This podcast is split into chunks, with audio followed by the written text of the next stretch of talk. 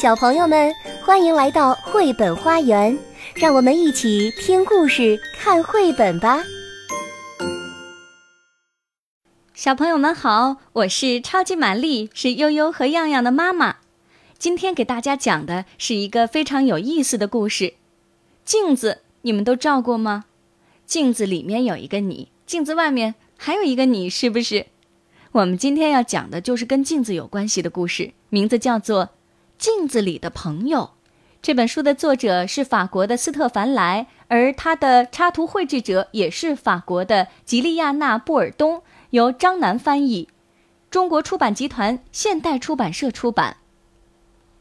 故事的主人公名字叫做于格·桑特里克，他很有钱，住在一座高塔里，过着与世隔绝的生活。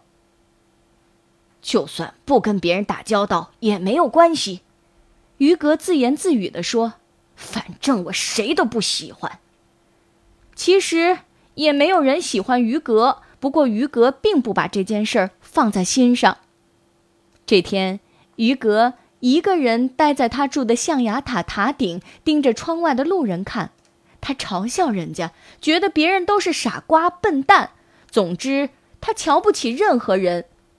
日子就这样一天一天的过去了，他每天都要笑话别人几句，从不觉得厌倦。实际上，于格一个人待在高塔里，他在内心深处觉得十分孤独，可这种淡淡的孤独感很快就淹没在无限膨胀的傲慢当中了。于格常常纵容自己。他看不到自己的缺点，也看不到别人好的一面，所以他并不明白自己到底缺少什么。他经常站在镜子前面，跟镜子里的自己说话：“要是我能碰到一个可以和我做朋友的人就好了。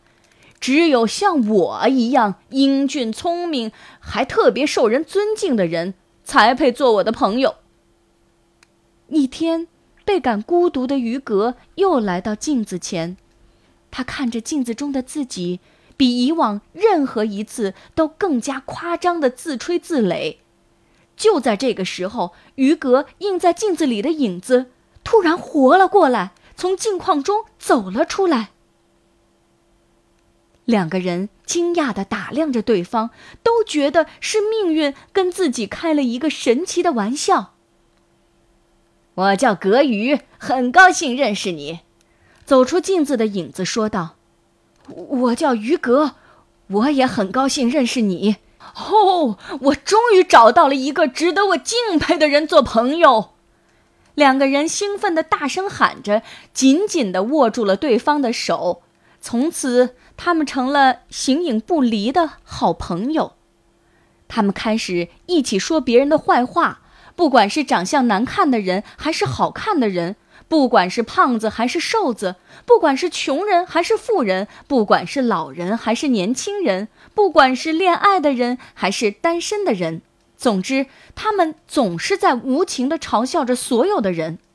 啊，你快看呐，这些人可真是傻到家了！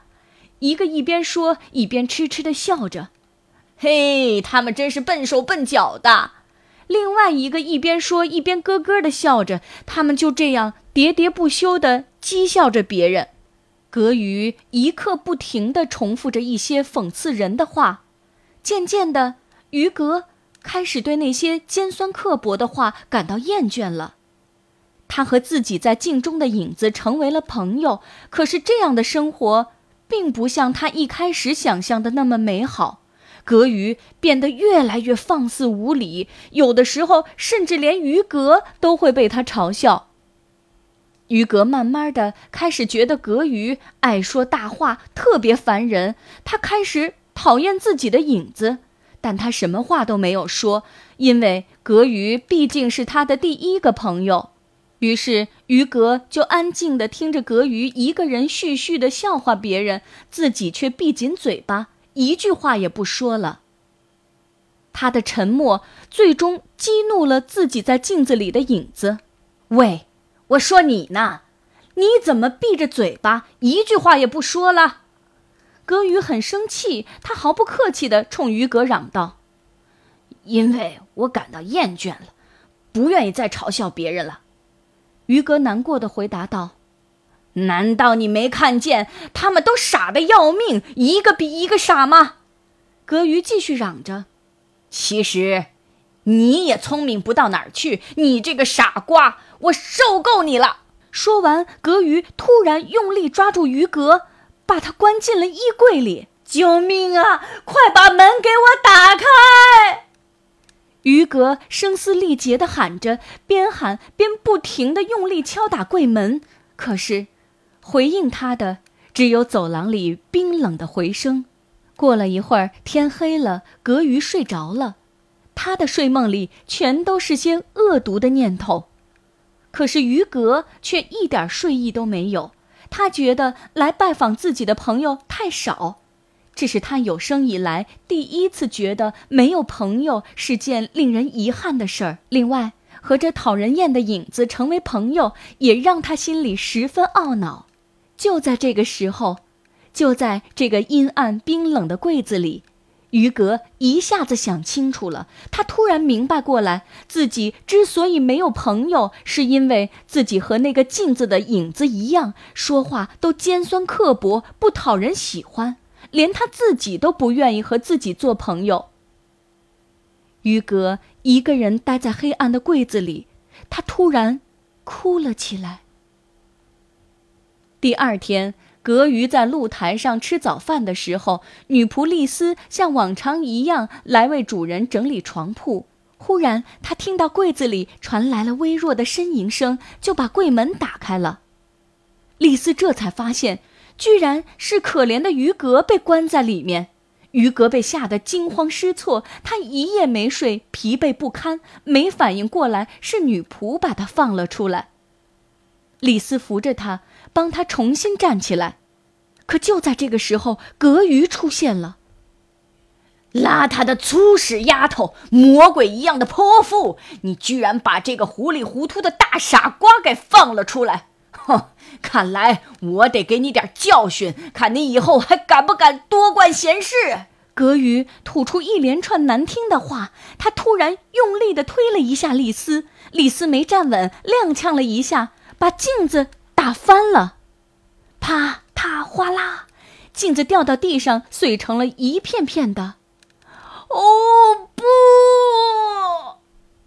格鱼吓得面如土色，不顾一切地嚎叫着，但他的喊声突然中断了。就像睡醒的时候，噩梦自然会消失不见一样，格鱼整个人也消失得无影无踪了。镜子碎了，镜子里的影子也就不存在了。李斯赶紧跑到外面喊人来帮忙，房子里的所有仆人都跑过来安慰着于格。周围人的关心与问候让于格十分感动。这面不祥的镜子碎掉了，我们赶紧把碎片扔出去吧。李斯提议道。“不用了。”于格说道，“镜子只是用来照别的东西的，它本身并不会带来厄运。”我在镜子里的影子之所以会有许多恶毒的想法，完全是因为我本人过去就是这样的。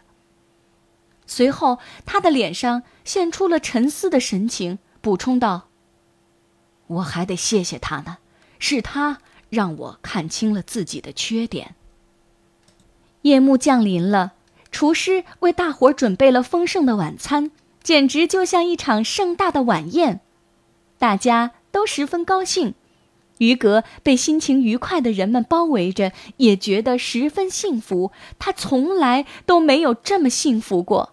从这天开始，于格就很少孤独的一个人待着了。他会去买东西，或是和别人聊天说笑。他也没再雇佣仆人，原先的仆人都成了他的朋友。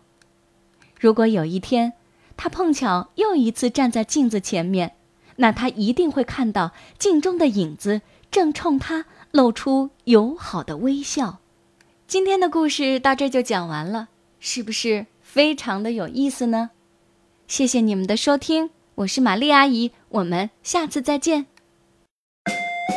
本节目由爱乐公益出品。